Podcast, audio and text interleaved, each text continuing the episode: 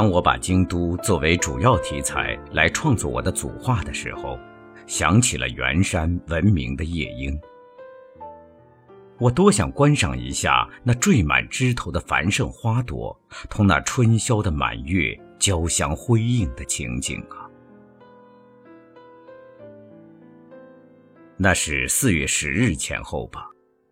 我弄清楚，当夜确实是阴历十五之后，就向京都进发。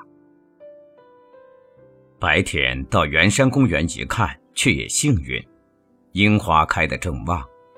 春天的太阳似乎同月夜良宵相约似的，朗朗的照着。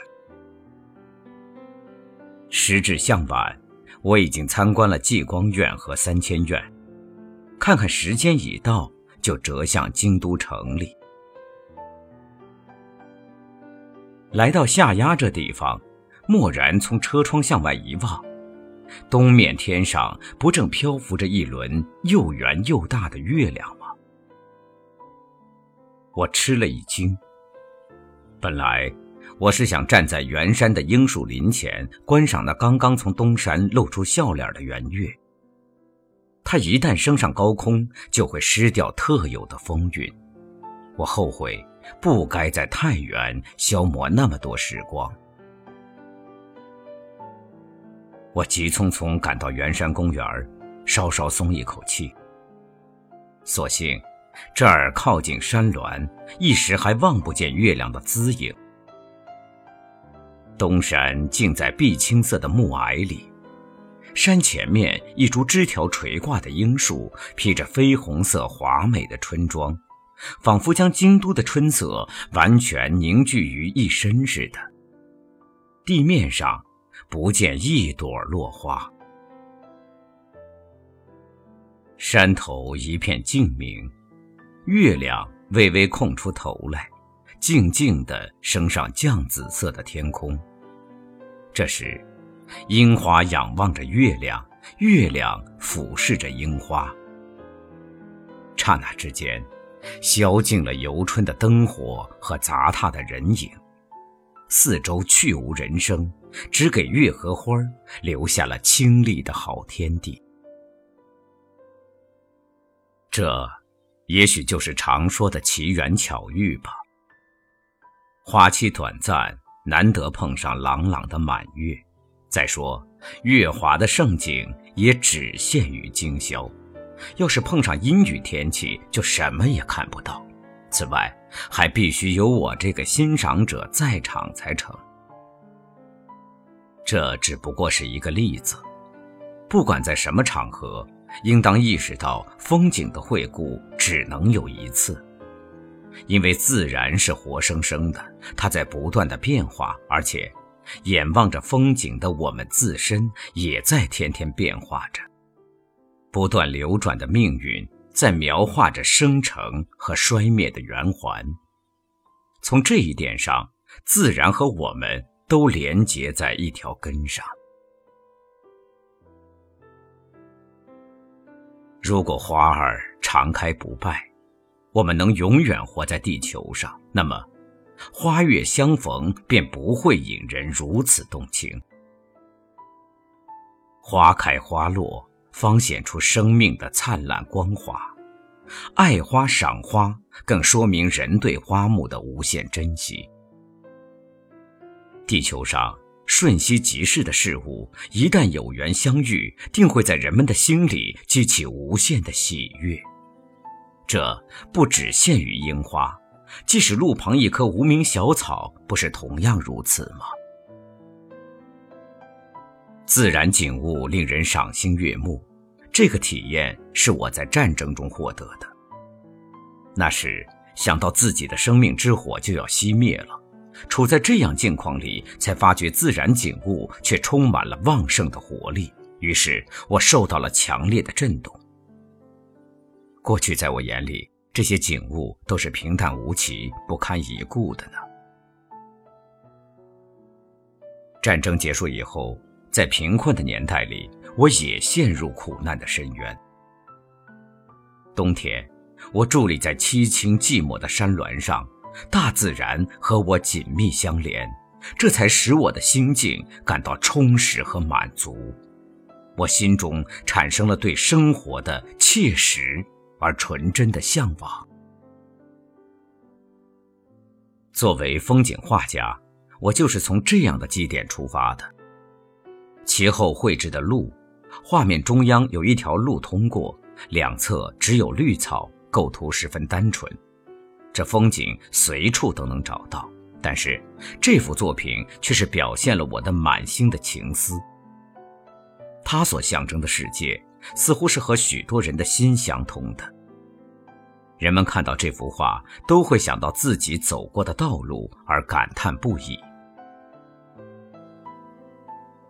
国立公园和名胜地的风景，各自具有优美的景观和意义。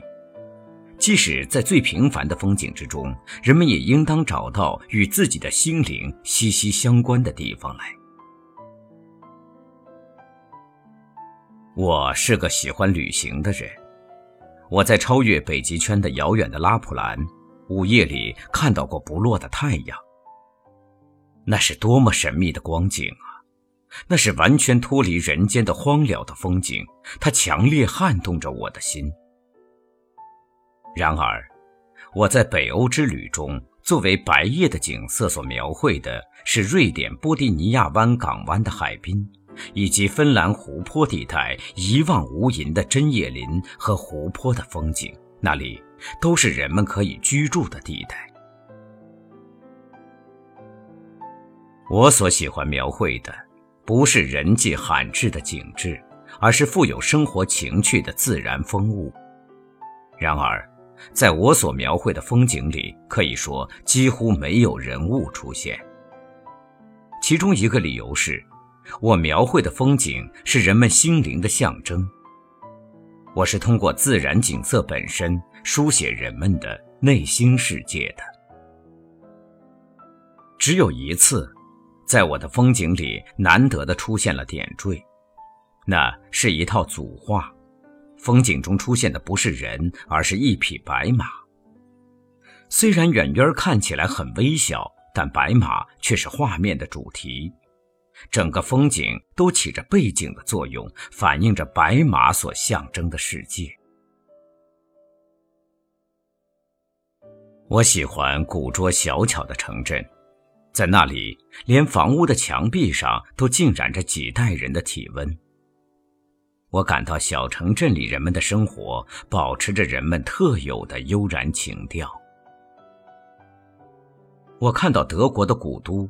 每个窗边都开着美丽的花朵，那是向过路人亲切问候的语言。从屋内看上去，花朵全向外头开放，得不到从马路上看过来的美感，而且窗户的造型也显得十分精巧有趣。我常常揣摩画面的内容，创作散文。这是我接触了清新的自然和朴素的形象之后引起的感动所致。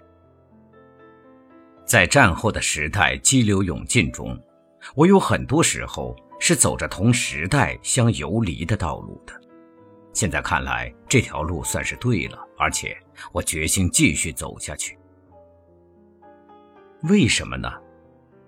因为我感到，现代文明的急速发展。破坏了自然和人类、人和人之间的平衡，地上仅有的生物失去生存的意义和自尊的危险性越来越大。不用说，世界有必要恢复平衡的感觉，应当珍视倾城的自然和素朴的人类，要形成一股制止人类着了魔一般的贸然的行为。人应当更谦虚地看待自然和风景。为此，固然有必要出门旅行，同大自然直接接触，或深入异乡领略一下当地人们的生活情趣。然而，就在我们驻地周围，哪怕是庭院的一木一叶，只要用心观察，有时也能深刻地领略到生命的含义。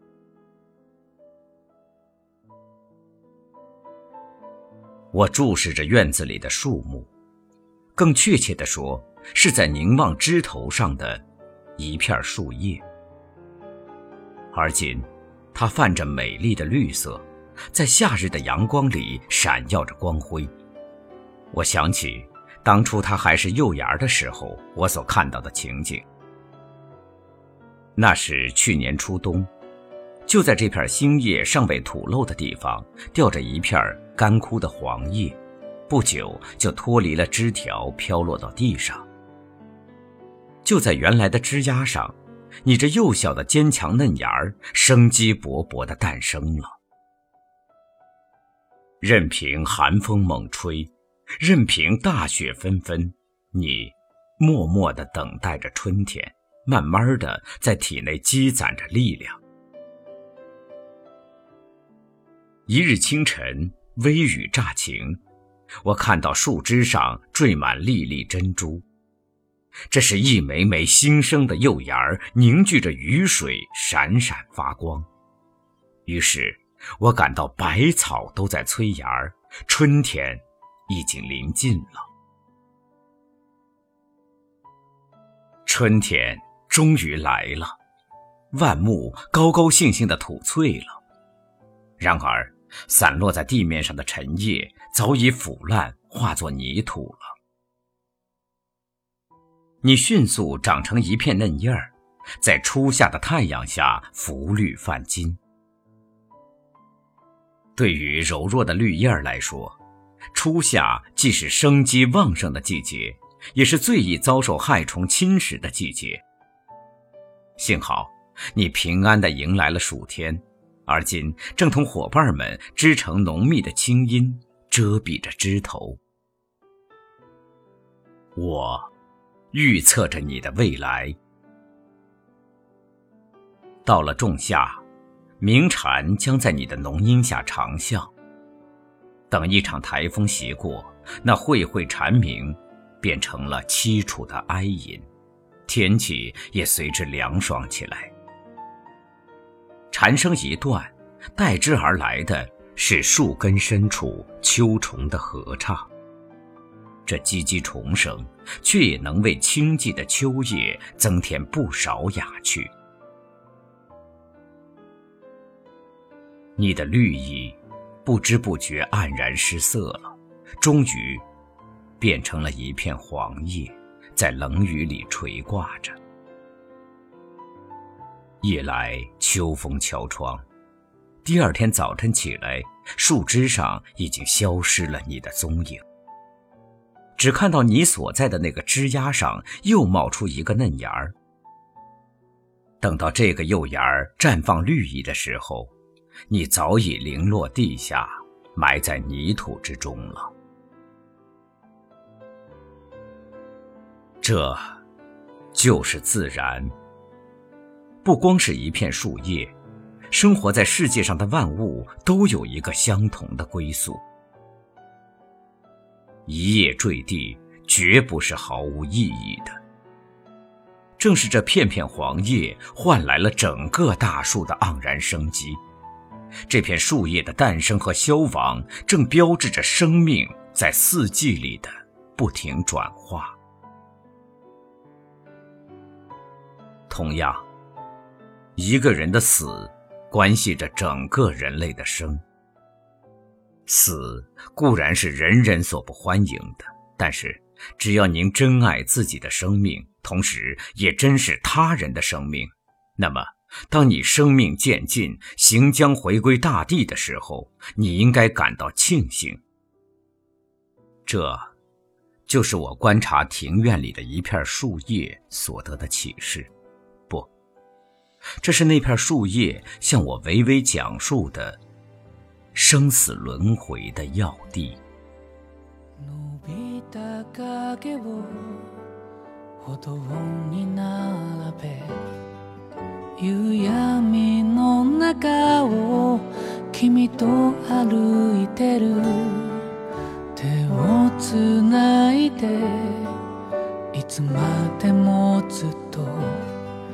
そばにいれたなら泣けちゃうくらい。風が冷たくなって冬の匂いがした。そろそろこの街にづける季節が来る今年最初の雪の花を二人寄り添って眺めているこの時に幸せが溢れ出す甘えとか弱さじゃない。ただ君を愛してる。心からそう思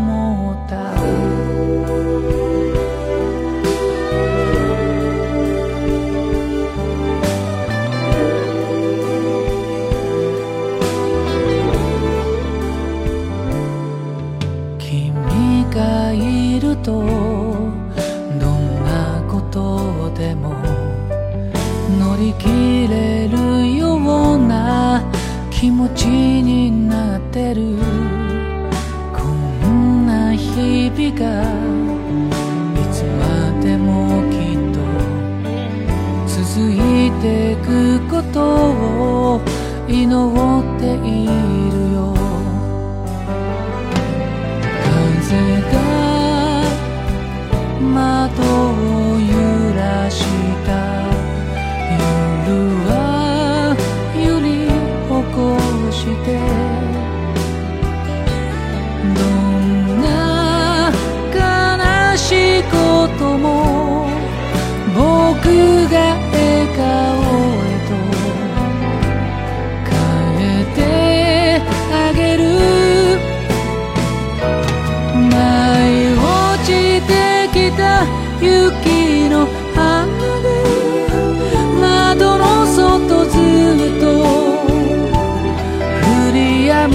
ことを知らずに僕らの街を染める。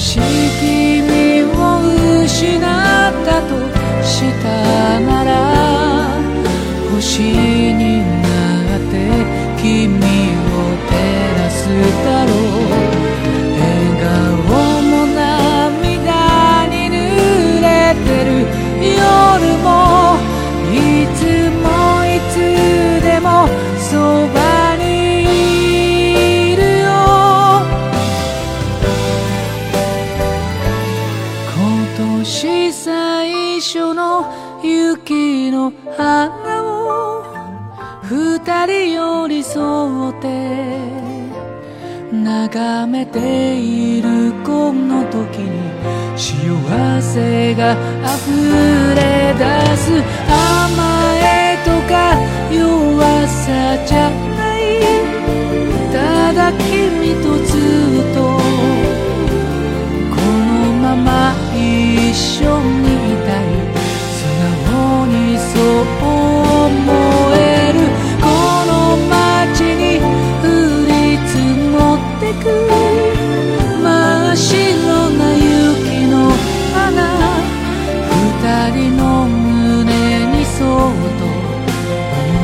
手を描くよ。